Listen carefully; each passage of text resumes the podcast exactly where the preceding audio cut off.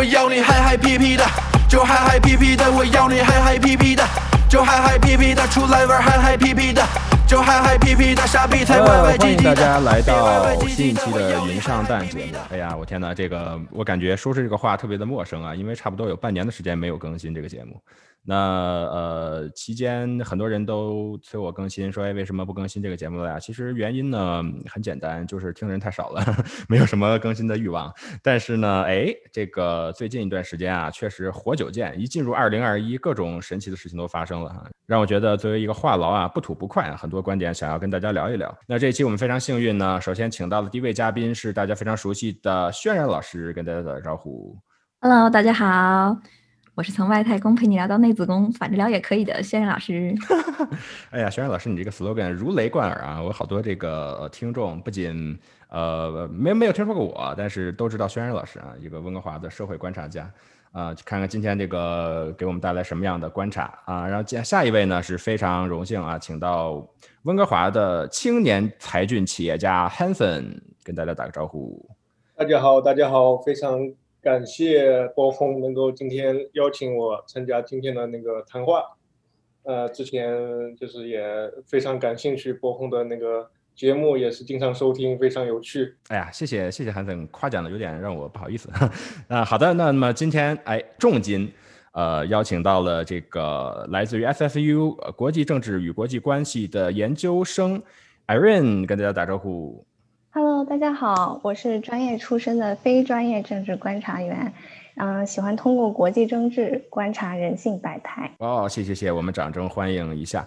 那哎，为什么今天要请到这么专业的嘉宾呢？因为确实哈，这个自从跨入了二零二一年，最抢眼的、最能够吸引大家关注的，就是美国的这个风起云涌的政治风波。我相信，在我的朋友圈呢，是分了两个不同的派别，有一些是这个挺川普，有一些有一些是挺这个民主党。啊，当然，大部分人还是吃瓜。那所以今天我们从三个角度来来，先从这一点来跟大家聊一聊哈，就是说，哎，川普这一次这个煽动国会山的这个，我们可以把它定义为一个暴动，对吧？那它到底会造成什么样的影响啊？我们觉得首先听听这个 Hanson 的想法。嗯，对对，呃，就是刚才博红说到了朋友圈有两两极分化，我是属于川粉，但是我不是那种在国会里面那种暴动的川粉。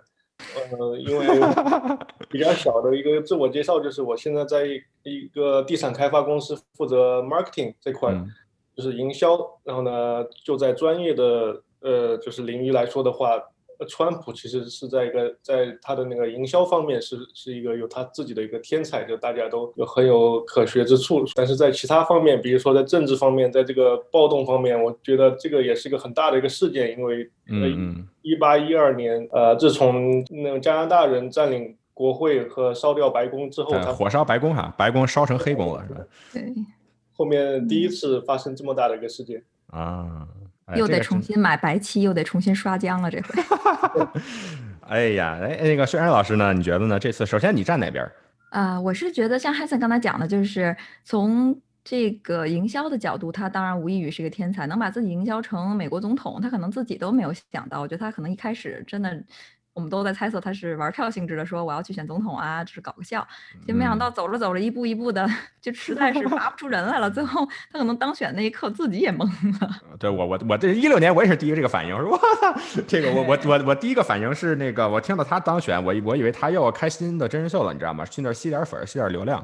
对他可能一开始就是这个目的，结果没想到走到能走到这一步，所以就像汉森刚刚讲的，确实营销方面是天才，那是不是就让他止步于就在营销方面，就让他去做一个真人秀，或者继续他的地产的、他的商业帝国的版图的扩张？但是他插手到政治里来，这个确实很多时候。当然，你要说站在美国的角度上，那论玩阴的，那 肯定还是以还是民主党比较厉害。哎，好了好了，我们这个这个呃外行呃看热闹哈，我们现在问问内行看门道，问问 Irene，哎，你从一个这个就是至少比我们要专业的多的一个角度，你怎么看这一次的国会国会山的风波？嗯，我觉得，嗯、这个事件就是从一开始的一个政治事件，无论是从大选，嗯、结果被不停的推翻，然后被，嗯、被反叛者，包括被 Trump，呃，以各种形式去，嗯，挑战这个选举结果，就已经不仅仅是一个政治事件了。因为在美国历史上，这样的事件也几乎非常少。那我们外不管是外行还是内行人，从一开始感觉这个是一个政治事件，到慢慢已经觉得是一个，就是上升到呃，会影响到世界格局的一个变化的一个事件，所以。嗯，我觉得接下来事情的发展还是会有很多种可能性的，所以，嗯，我们就先吃瓜，先看，先看看怎么样。艾瑞老师眉头一皱，发现事情并不简单。哎呀，其实啊，我这个作为一个门外汉啊，但是呢，我就纯粹纯粹从吃瓜的角度来看。呃，一开始其实我还挺，当然我是一一贯的这个反川普啊，一段一贯的这个用各种恶毒的语言来攻击川普。但其实当时他们这个包围国会山的时候，我还真的有那么一点点的期望，就说，哎，川普这次能不能硬一回，对吧？就是你既然这大话都说出去了，美国又有宪法第二修正案，那大家就来呗，对吧？那就是干到底。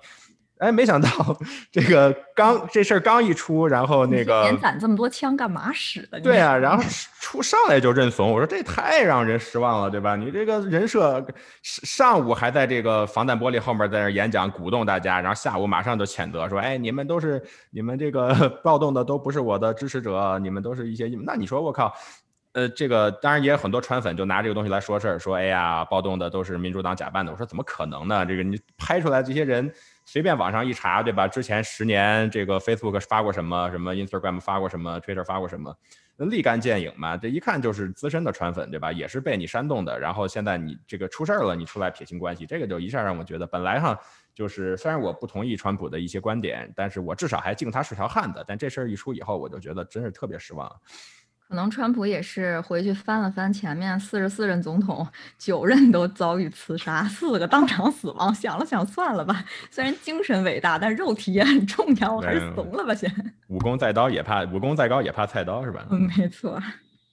哎，对了，韩森，你觉得单单纯从营销的角度，你很这个支持他？那作为作为一个总统来讲，你觉得他是一个好总统还是一个烂总统？作为一个总统的角度来讲，我至少是认为他是一个有趣的总统。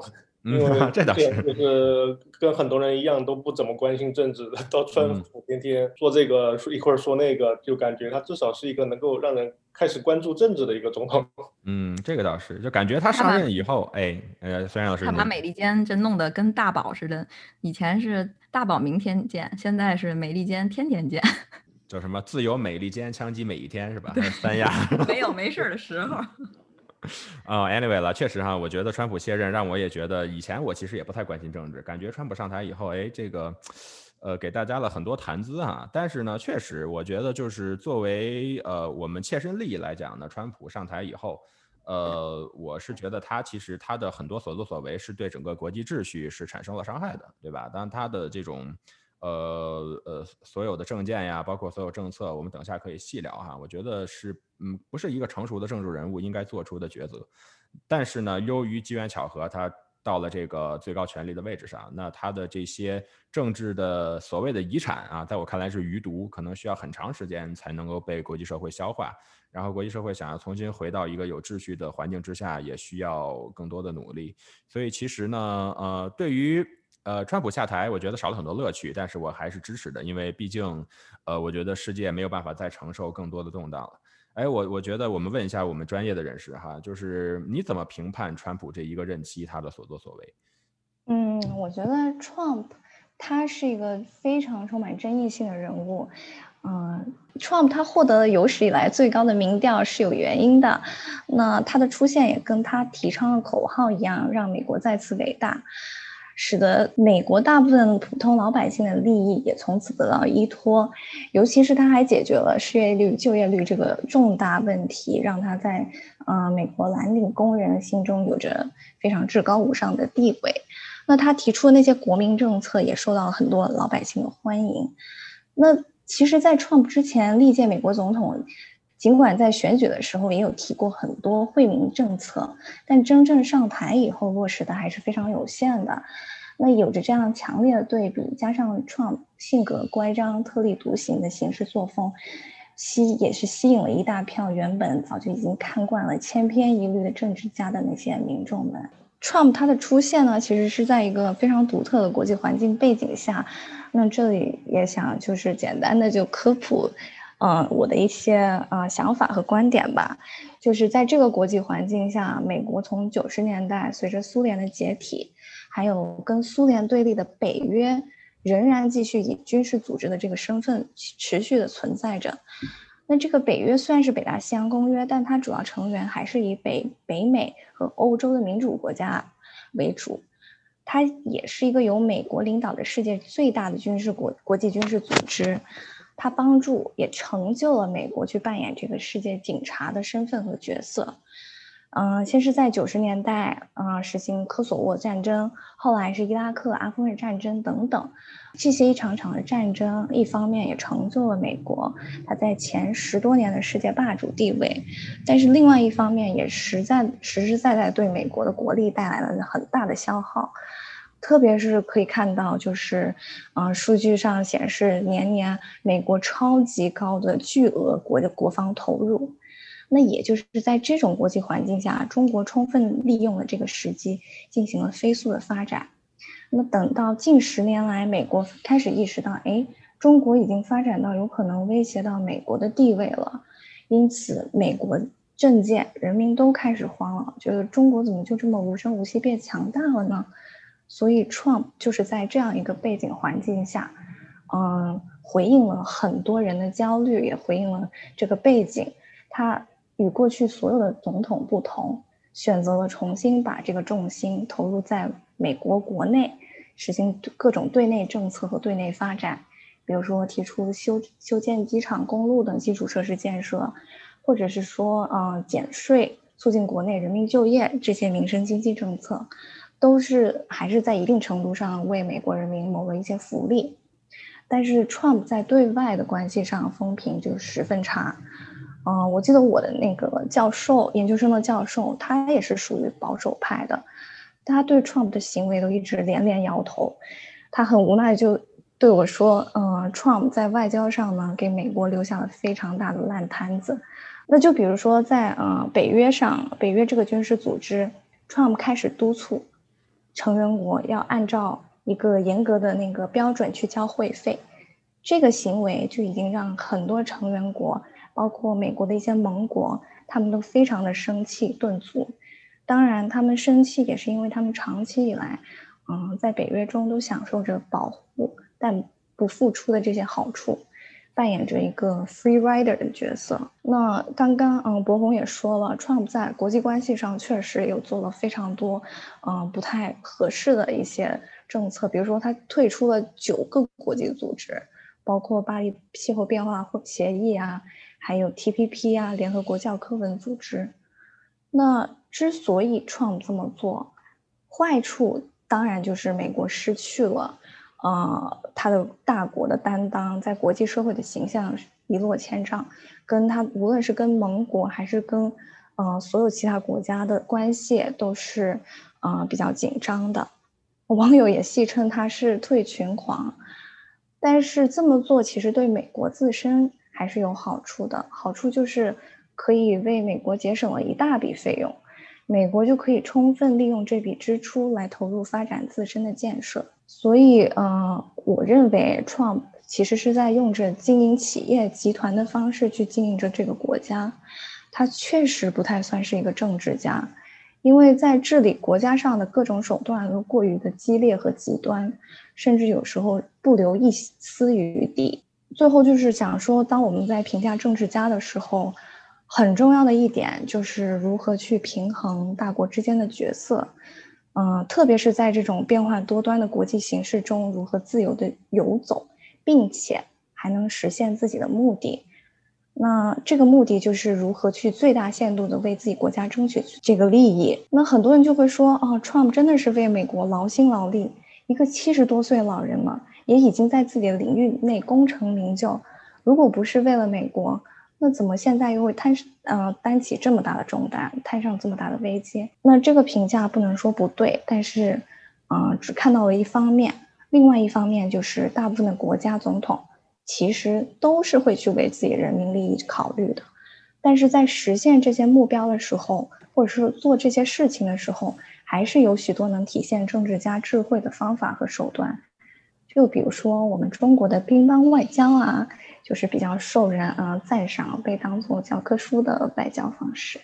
您可以用一些手腕圆滑一点，但是就是两把大斧直接什么砸个稀烂，嗯，看什么我我我听艾。润刚才讲啊，我有一些不太同意的观点，当然我们交流。就是说，呃，首先对于川普的政绩，那其实川普在二零一六年竞选的时候，他就是我能够明确明确记住的，他的主张主要有四条，呃，一个是那个减税，对吧？呃，然后呢，就是第二个是把这个最高法院让送尽高尽可能多的保守派的法官。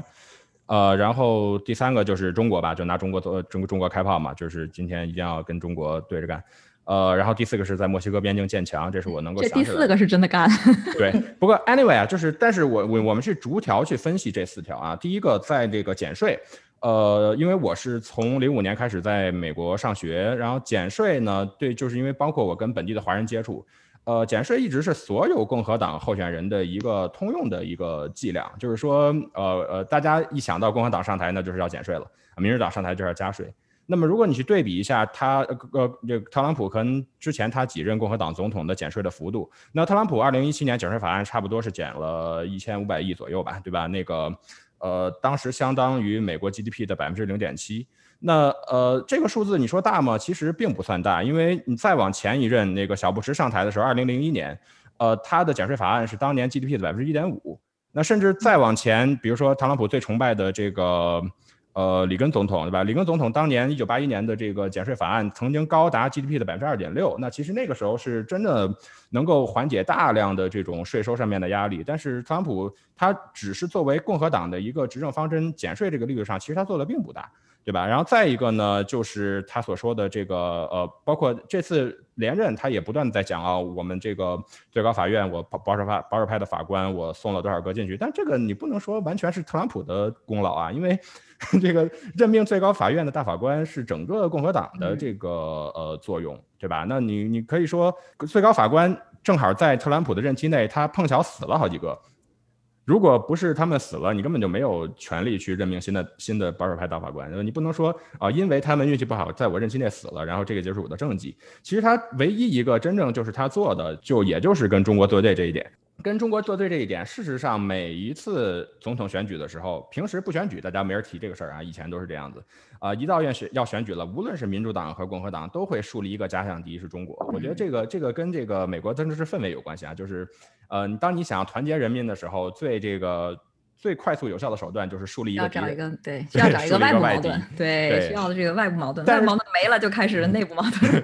但是最大的问题是。别人都是光说不干，对吧？上台以后继续跟中国该该合作合作，该贸易贸易。但特朗普还是真他妈当真了，就真的是 真的是出来要跟这个中国上来跟中国打贸易战。但打贸易战的结果是什么呢？我不否认啊，中国确实是有损失的，这个大家都能够切身的感受到。但是美国真的得利了吗？这个我并不认为。而事实上，比如说特朗普一再强调的说，中国的这个廉价的劳工侵犯了美国的这个工人的利益。但事实上，你比如说啊，我们就举一个最简单的例子，一部 iPhone 在苹果店卖一千美金，对吧？从中间至少有五百美金的利润是去到美国 iPhone 总总部的，剩下的五百美金可能中国无数供应链的无数的这个这个工人、产业工人、无数的链条，然后来分这个利润，对吧？那其实，在整个的这个生产环节当中，付出最少的其实是美国。呃，但是大量的利润其实对得到最多的其实是美国，只不过问题在于哪儿？这五百块钱没有去到美国的这个蓝领阶层，没有去到产业工人的手里，对，全部去了资本家的手里。所以这个其实最大的问题，最大问题不是中国的劳工去抢了美国劳工的工作，而是美国的资本家把本来应该属于美国劳工的利润揣到了自己兜里。然而，但认识哪 个总统也不敢动这个阶级。对，任何一个总统不敢不敢去动，但是大家会心照不宣的去默认这个事实，然后想办法解决问题，而不是说把锅甩给中国。但是你如果真这样做，就是美国的经济真的好了吗？我我我我不认为这四年美国的经济有什么好的，特别是对。于这个呃中低收入的阶层，我们去可以看去年的这个一个整整个整个一年的经济发展，全美最富裕的百分之一的资产平均翻了一倍。然而有大量的这个就是美国中低收入阶层的人，平均连一千块钱的可支配的现金都拿不出来。这个是经济学人做出的一个呃可以说是权威的报告。所以我觉得整个川普的任期，当然他可以去编织各种各样的理由来粉饰他的整个任期的作为。但是作为一个我个人，至少我在不同的国家生活过，然后我接触过不同行业的人，呃，我个人的感受，他的这一系列的语言是不能说服我的。我至少从我的感感觉来讲，我觉得他就是在以这样的一个名义去为他的连任，呃，谋利而已。对吧？至于连任有什么利，这个我不好说。但是我相信，单纯的摆出这样的一种对中国的这样的一种姿态来进行一种，实际上就是愚民一种。没错，没错，就是因为他就损人不利己嘛。一句话讲，就是把中国搞得很不爽。但事实，美国的老百姓也没有得到什么好处。唯一得到好处的是什么？其实就是美国的这些精英阶层，是百分之一最富有的这一些人。对，无论哪一个总统上任，无论是什么样的政策，谁也不会动他们的利益。对，我也我也赞同你说的，啊，无论是减税政策，还是在最高法院这个，嗯，Trump 的政绩来说，并没有说特别特别的突出。但是您说到那个中美关系这个问题，您说或者您说到 Trump 确实，呃，把美国经济复，嗯。恢复到一个呃相对较好的，或者说美国经济真的因为 Trump 复苏了吗？我认为这个还涉及到了美国另外一个矛盾的问题。其实无论是国会山的矛盾，还是说这次的选举矛盾，这些暴乱起源虽然表面上看起来似乎是对美国总统大选结果的不满与抗议，但是在当中我们还听到了很多伴随着各种阴谋论。就连总统还有总统他的呃律师这个 Lin Wood，还有鲍威尔，他们都一直在提的这些东西，虽然这个是阴谋论，但其实也伴随着美国因为长久这个资本主义发展带来的一些社会内部的矛盾，民众和精英阶层的这些呃越来越大的贫富差距，也就是说明美国在阶层固化、阶级固化这个矛盾也已经上升到了一个。嗯，暴呃就是矛盾冲突的一个一个一个叫做呃 watershed 分界点了，所以我觉得这个也许 Trump 在做这些事情的时候，他如果没办法改变这个制度，他也只能是在这个表面做一些这些行为，但是，嗯，这是还是涉及到了美国本身自身在呃经济发展上或者是在政治体系发展上所。啊，遇到的一些内部的阶级矛盾，或者说阶级固化的一些问题。这也就是说，问题解决不了，但是我们给民众一个宣泄情绪宣泄的出口吧，大家来折腾一下。对，给大家一些东西可以解决。对对。哎，我们问问汉森哥，汉森哥你怎么看这个事儿？嗯，我感觉又回到了大学校园，呃，非常有趣，就是像听呃各个教授的那个谈话。嗯，当然，呃，跟刚才那个艾瑞说到了一点，我觉得有点有趣，就是他说的那个阴谋论，因为确实，Trump 他很多的那个死忠粉，也有很多粉丝，他是坚定的一个阴谋论的信奉者。呃，比如说这这些阴谋论，当当然有很多东西，有因为之之所以是阴谋论，这个东西是不能被认认证的。但有些阴谋论真的是很扯啊，就是说什么外星人、什么蜥蜥蜴人那些东西。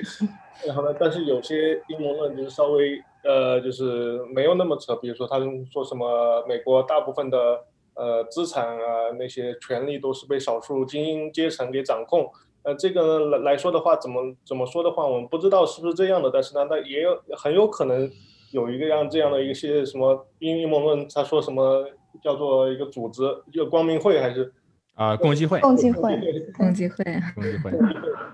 呃，比如说有些阴谋论，呃，之前他是那个希拉里的邮件门，呃，之前这个是阴谋论，但当然那个后面 FBI 把这个事情给给那个公布了以后，它就不是一个阴谋论了。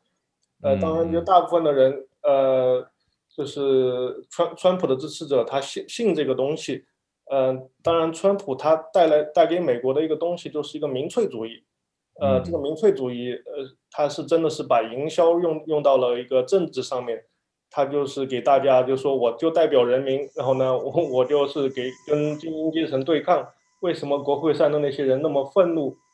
呃，也是一可因为就是当天另外一个事件，就是他们在呃认证拜登认证的一个美国总统，当然也有一一百多位那个共和党员，他就是提出了那个 objection，就是呃也不是说彻底翻盘吧，就是说拜拜登不是总统，川普才是总统，而是一个我们做一个十天的一个审计，呃，我们审计完了以后，呃，确实就是各各个。各个的那个票审计的没有没有问题，呃，并不是说我发现一张假票、两张假票就是决定，呃，这个这个选举有问题，那那么川普川普应该是总统，而是我们要去就是找到就是十多万、几十万，然后几百万的选票，呃，真的是有问题，我们才是呃能够能能够能够认证那个就是说那个这这次选票有问题，也不是从头，只是一个十天五天到十天的审计，那么这个审计的话。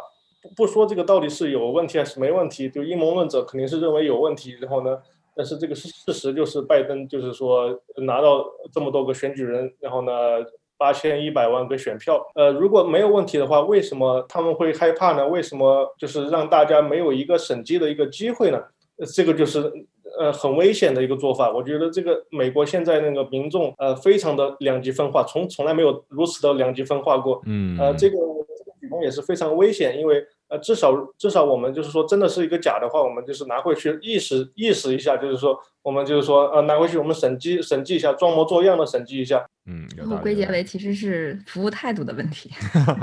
对，就是你不能把民众的怒火点燃，对吧？一旦点燃了，就很难浇熄。嗯，好的，那我们那个聊了这么久，先听首歌哈，等一下回来我们接着聊。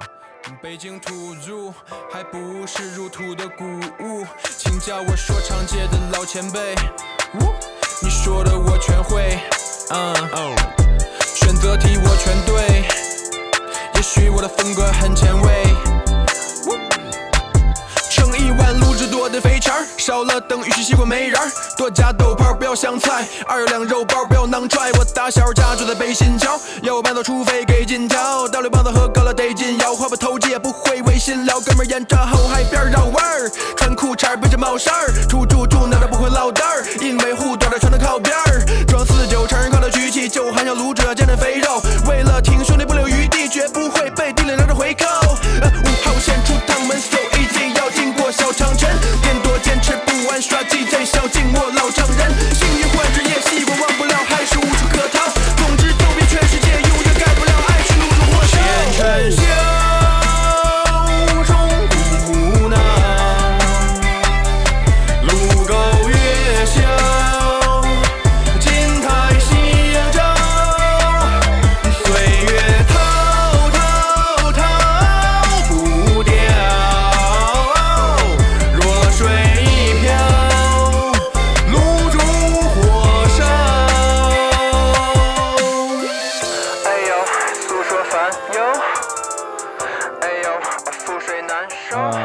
回来，这里是云上弹节目第十三期。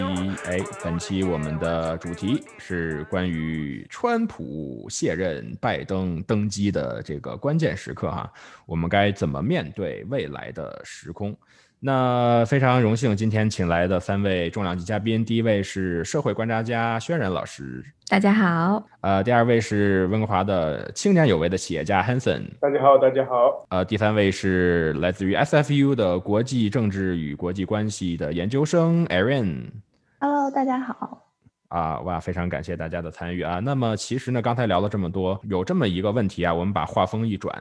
就是说，这一次这个国会山的事情已经发生了，然后呢，民主党的这个行为，显然现在很明显可以看到民主党占上风啊，无论是从法理层面还是现在的结果。但是我有一点疑问，就是说，凭什么？就是因为后来这个佩洛西的很多的举动，比如说没收特朗普的核按钮，然后这个呃各大的网站，什么 Twitter 啊、Facebook 全部都下架特朗普的信息。虽然说我是一直这个倒川派啊。但我没想到这次能够做这么过分，就是你本来是现在在任的一个总统，居然在一瞬间几天之内把你的军权，然后这个政治影响力，然后所有的这种发言权全部都剥夺。他法理依据是什么呢？这个我真的是不能理解。如果说，呃，言论自由这个法案不涉及私人领域，你可以把什么 Facebook、Twitter 这些公司。定义为私人公司，他有权利按照自己的喜好去这个 去处理的话，那剥夺核按钮这个是宪法赋予总统的军事指挥权，你凭什么佩洛西可以伙同军方高层就把这个权利剥夺呢？这个我真的是不懂啊，我们请教一下我们专业人士。对这个这个问题，其实我不是很了解。哦，没事，我们就是畅畅所欲言，不是不是真的专业解答，我们是一个扯淡节目。啊，对这个问题我没有想过，但是我认为，我认为就是，嗯，民主党越是这么做，越强越从反面上显示的创这种，嗯，看似特别不合理的阴谋论，看似特别嗯扯的一些什么选举，有一些嗯舞弊的行为，包括死人投票啊，还有嗯。那些组织呃，去什么重复投票这些行为，就显得 Trump 的言论显得更有依据了。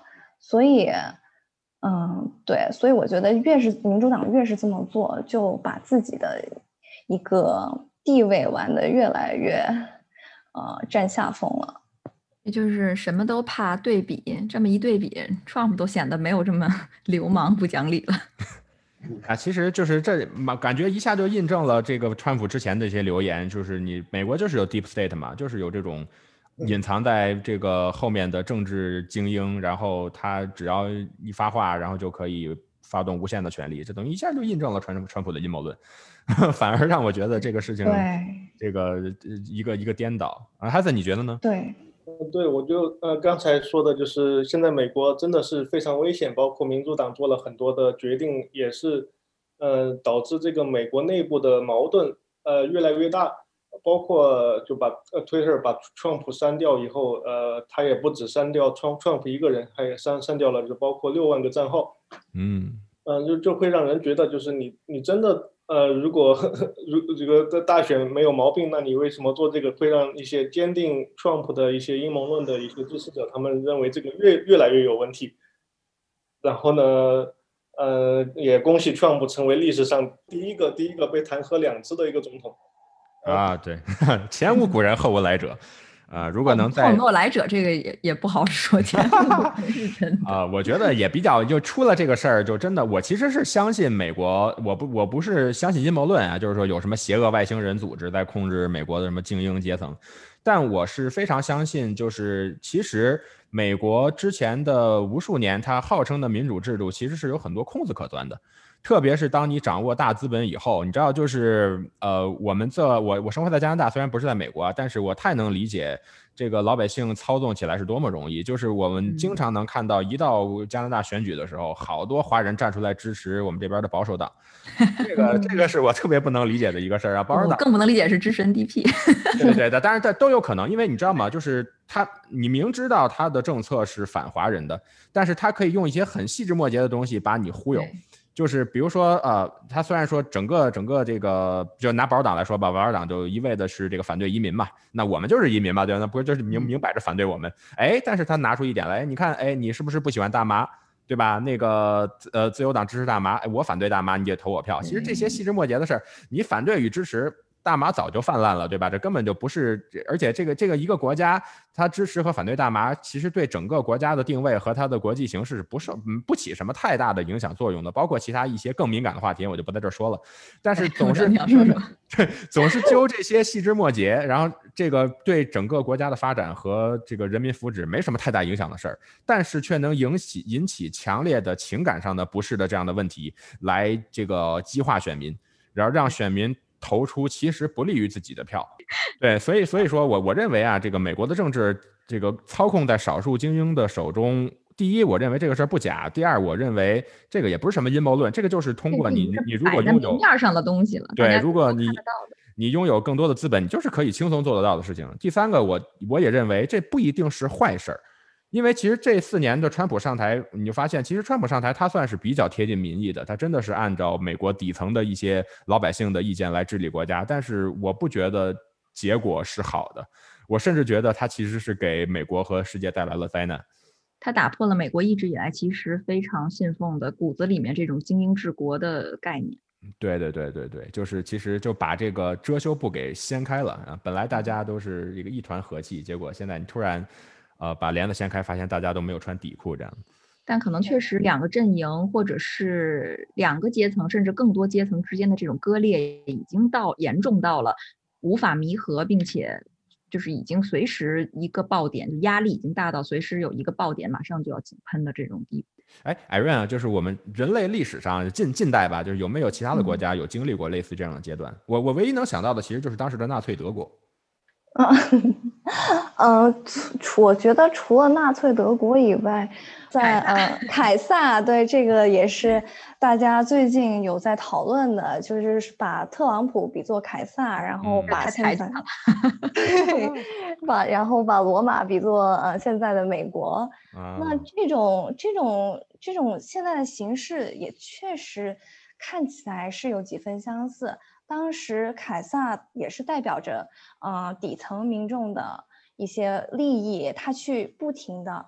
凯撒最出名的一个，呃，政治手腕就是通过先在竞选或者是在跟呃民众演讲的时候，去承诺民众核心的一些利益，就或者是民众关心的一些需求，嗯，然后。再回过头，在这个嗯国会议院里面，那些元老们说，呃，民众需要这些，所以现在我们必须要按照民众的方向去前呃去前行，去采取这些政策。这些政策其实正正是影响了或者是损害了元老们的利益的。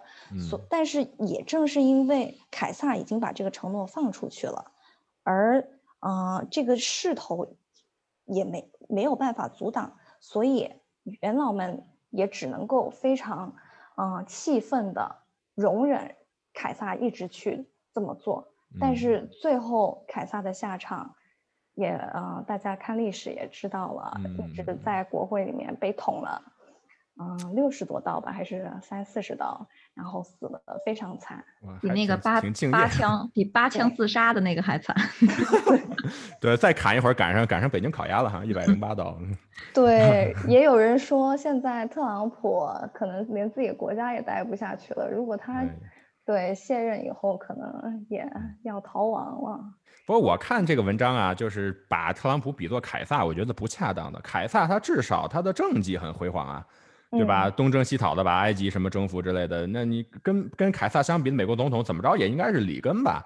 那你特朗普，你说 从政绩上，你也就是安东尼的水平，对吧？你这个最后导致东西罗马分裂，我觉得这个这个是这个特朗普比较比较恰当的一个类似的角色。巧的是，特朗普的偶像就是里根，所以他可能想要学，但是也许学等于里里根是凯撒，但他就是安东尼，是吧？对。呃，凯撒，呃，对对，这个这个确实，我最近也在看那个 Netflix 的那个那个剧，就是 Roman Empire。呃，我感觉特朗普的那个政治我想可能也是凯撒吧，因为他也在凯撒呃学一下他的那个民粹主义。并从各种影视作品当中已经非常能够感觉，从把这个对苏联的这种这种感情已经转嫁到中国身上来。对，所以说我我感觉现在那个民主党现在。呃，做了很多举举措，我是感觉可能是他们现在慌了。为什么还有几天就要卸卸任了，他们非要在这个时候弹那个弹劾川普呢？那弹劾了有什么意义呢？你不能当公当总统了。呃，他主要两点吧，一个是确实恶心他嘛，就是这个争一口气；再一个，他一旦弹劾了，四年之后他不能选了，他们还是心心有余悸。你毕竟川普拿了七千五百万票啊，这 这比之前的任何一个当选的总统，除了拜登以外都要高。那那这四年这七千五百万人会消失吗？我觉得不会，所以他们还是投鼠忌器。你说万一川普再回来呢？对不对？对，如果四年之后的经济状况对整个这个失业率、就业率等等这个数据都。不理想，国内经济的这种恢复，那你说人民会不会再怀念上一个，就觉得好像还不错？对，而且我我我不光我我不光这么怀疑啊，我甚至非常确信的是，我认为拜登这四年其实是干不出什么太大的政绩的。啊，首先活过四年就不错，对，活过四年就不错。首先就之前特朗普确实留下了一个大烂摊子，包括最近蓬佩奥啊什么的，就是各种搞破坏。他想在四年弥合这个东西都非常难。更何况，我其实觉得这个就包括现在刚刚发布的那个给穷人发钱的什么一呃呃呃一点九亿还是一点六万亿吧？啊，对，一点点一点六万亿。Anyway，就是这个东西就是胡扯嘛，就是因为呃，从一个脱贫的事情，我就看民主党的这些做法啊，其实他是非常不负责任的。就那你可以看出，哦，我给穷人发钱了，然后我是在解决问题，但事实上问题可以解决吗？这是完全解决不了的。如果我们如果去回头看中国是怎么在做脱贫的这个活动，对吧？呃呃呃，中国的这个贫困人口要远远高于美国，但是你比如说像中国原来 GDP 最低的像甘肃这样的省份，呃，我去年回去的时候，我真的大吃一惊啊。然后我去看甘肃，我能看到什么？就是有大量的这个国家开发的这种太阳能的基地。然后有大量的光伏电站，就是甘肃自己的光太阳能发的电就已经自给自足，自足还能够通过电网输送到发达地区，就是。我觉得这个是叫做有规划，就是你总得给人一个产业，让他去做后面的事情。受益于还是受益于？对对对对，就是你不能说光发钱。你包括前一段那个电影叫什么《我和我的家乡》，对吧？他他拍了很多那种中国最穷的那个山村是怎么通过各种想办法来致富的。不无论是种苹果呀，是搞旅游啊，你可以看他们觉得土，然后觉得特别不靠谱，然后拿拿外星人来吸引游客。但人家是在想办法，这个钱是挣过来的，而不是说我今天等着政府发。如果等着政府发的话，那只能说穷人越来越。越穷，因为他们更没有这个努力和改变命运的这个动力了。就好像这个呃，这些 NGO 跑到欧洲去扶贫，结果越扶越贫。欧洲这么多年也没有任何的这个产业兴起，结果中国去了，说跟你们合作，看上去是在中非洲赚钱，结果这些这呃欧美就慌了，就说哎呀，这个怎么着？欧洲这个中国对非洲有野心。事实上就是这样，就是如果我不断的给你发钱，你一旦依赖了、习惯了依赖于我，你就得永远接受我的控制。但如果有一天你自立了，我就没有办法控制你。而事实上，这个民主党他不断给穷人发钱的这种行为，事实上就是在绑架穷人，让穷人永远成为他们的票仓。我觉得这个是呃呃，可能未来的四年只会给美国带来更大的割裂与这个呃动荡。那最后可能四年之后，更多的这种川粉这个阶层、白人底层的人民就揭竿而起。他不一定暴乱吧，但是肯定会大票数再去投一个更保守的人上来，说不定把蓬佩奥这类的人投上来了。那对于美国和对于未来的国际关系，可能是更大的一个伤害。对国际关系上，感觉美国确实要花好多的精力去弥合他们之前 Trump 造成的这种在国际上的整个信任信任度的这种大打折扣。对，在理，好像这个特朗普之前二零一一年发过一条推特哈，说是美国美国不可能永远不可能从外部被攻破。唯一一个可能就是从内部分裂，结果一语成谶啊，自己这个执政四年就实现了当初的梦想啊！天哪，人类因有梦想而伟大。这个可能这个是不是 Trump 之前看了我们曹雪芹曹老师很早就在《红楼梦》里就写了，这个家从外面是是搞不垮的，从内部慢慢烂起来，这才是真的。对，话糙理不糙哈，可能《金瓶梅》讲的也是这个道理。嗯，对很多现象，看那个国国民警卫队本来在那个拜登那个。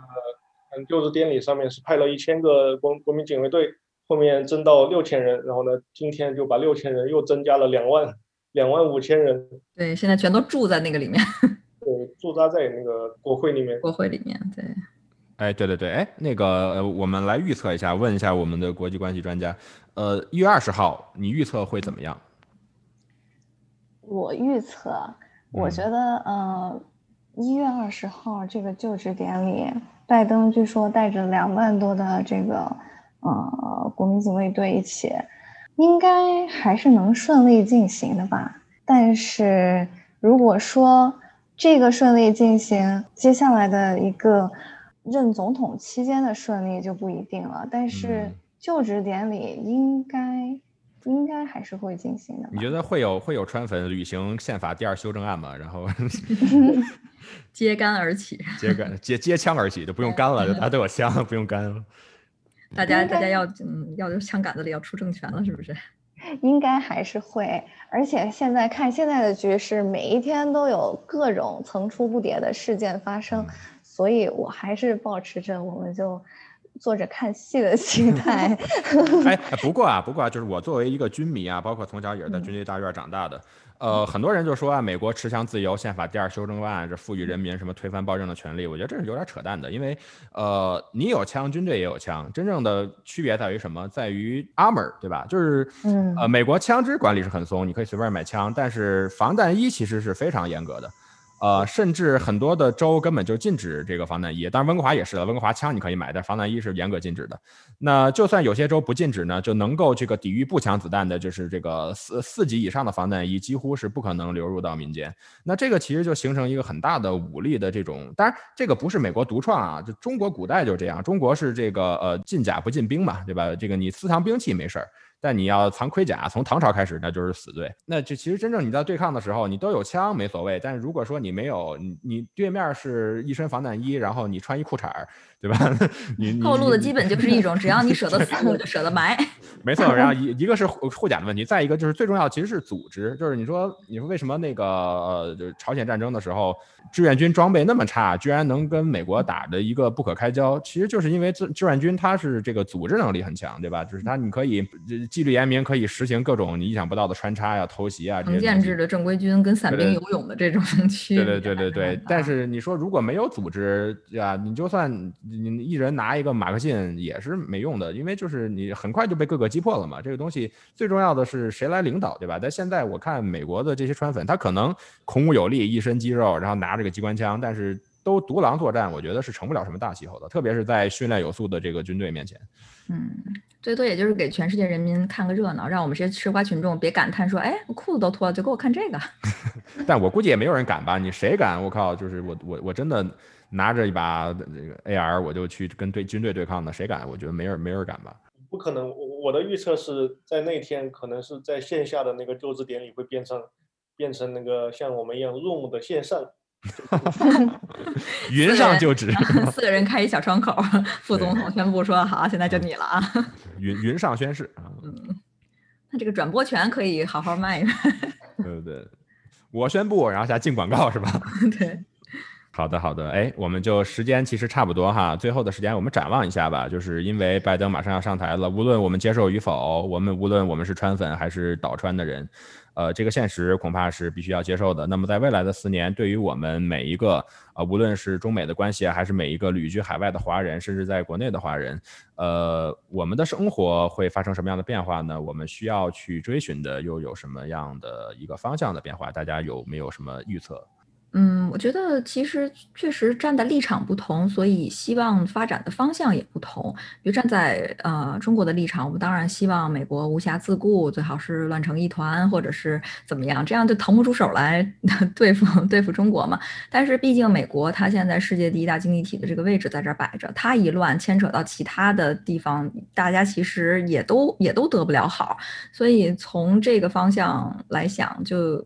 还是会希望进行一个比较平平稳的过渡，不要出现太大的引起全球动荡的这个事情。又赶上疫情期间，本来这个经济就已经是呃雪上加霜，然后如果它这边再出现比较严重的问题，让经济它上下的太厉害的话，其实嗯，尤其是对于我们来讲，在加拿大确实不是一个好的事情。嗯，孩子呢？对，嗯，对于老百姓来讲的话，我们也是希望世界和平。第第二个就是经济能够好，呃，我们也是期望中美的关系能够往好的方向走。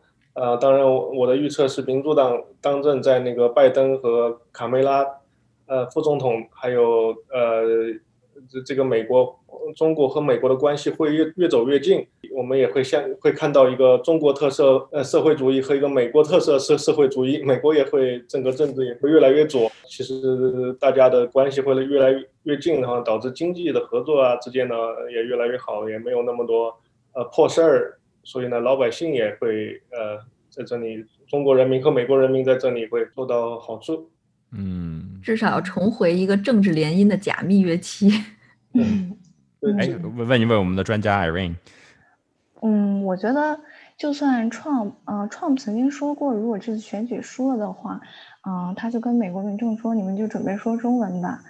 嗯，确实有可能拜登当选会比 Trump 当选，在对中国的那个情况下会有一些缓和，这是嗯毋庸置疑的。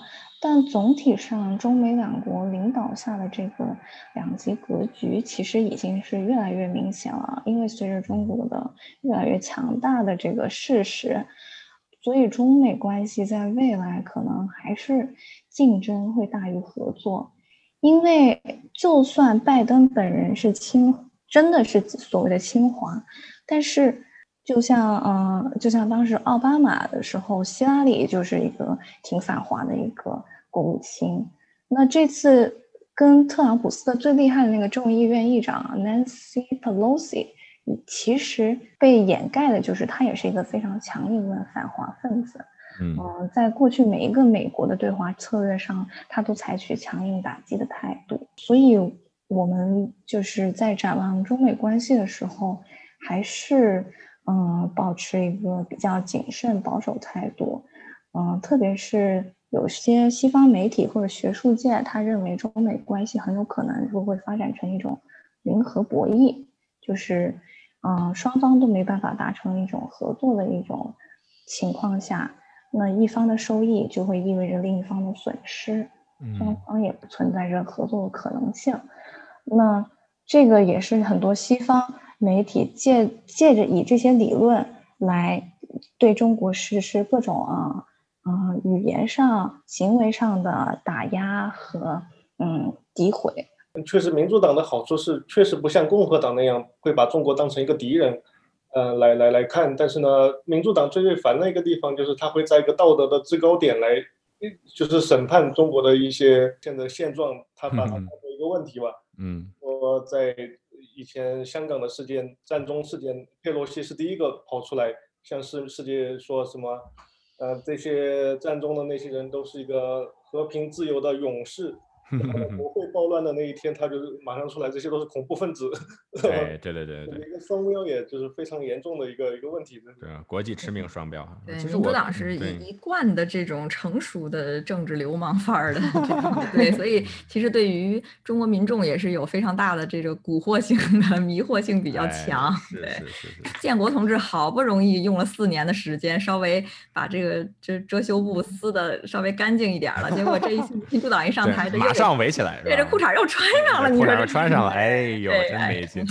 哎呀，行吧，其实啊，今天咱们时间差不多哈。我个人的看法呢，当然我也希望中美的关系能够弥合，因为说实话呢，这个合则生，分则死，对吧？这个我们尝试分开四年，结果两败俱伤，哪边都没落着好啊。我觉得如果一个一个一个成熟的政治家。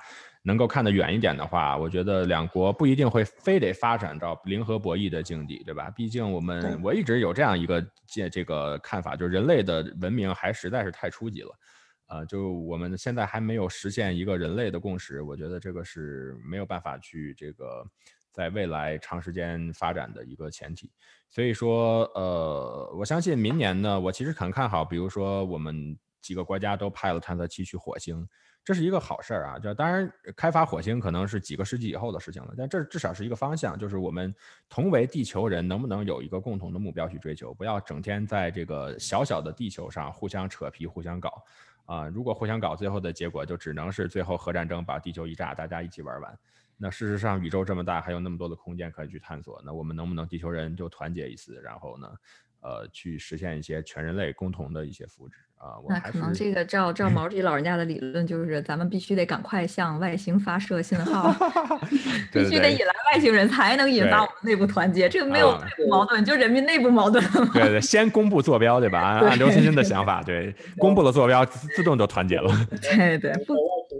那样有外星人来了，我们才会人人才会和平吧？可能 对，真的是也必须要一致对外才有。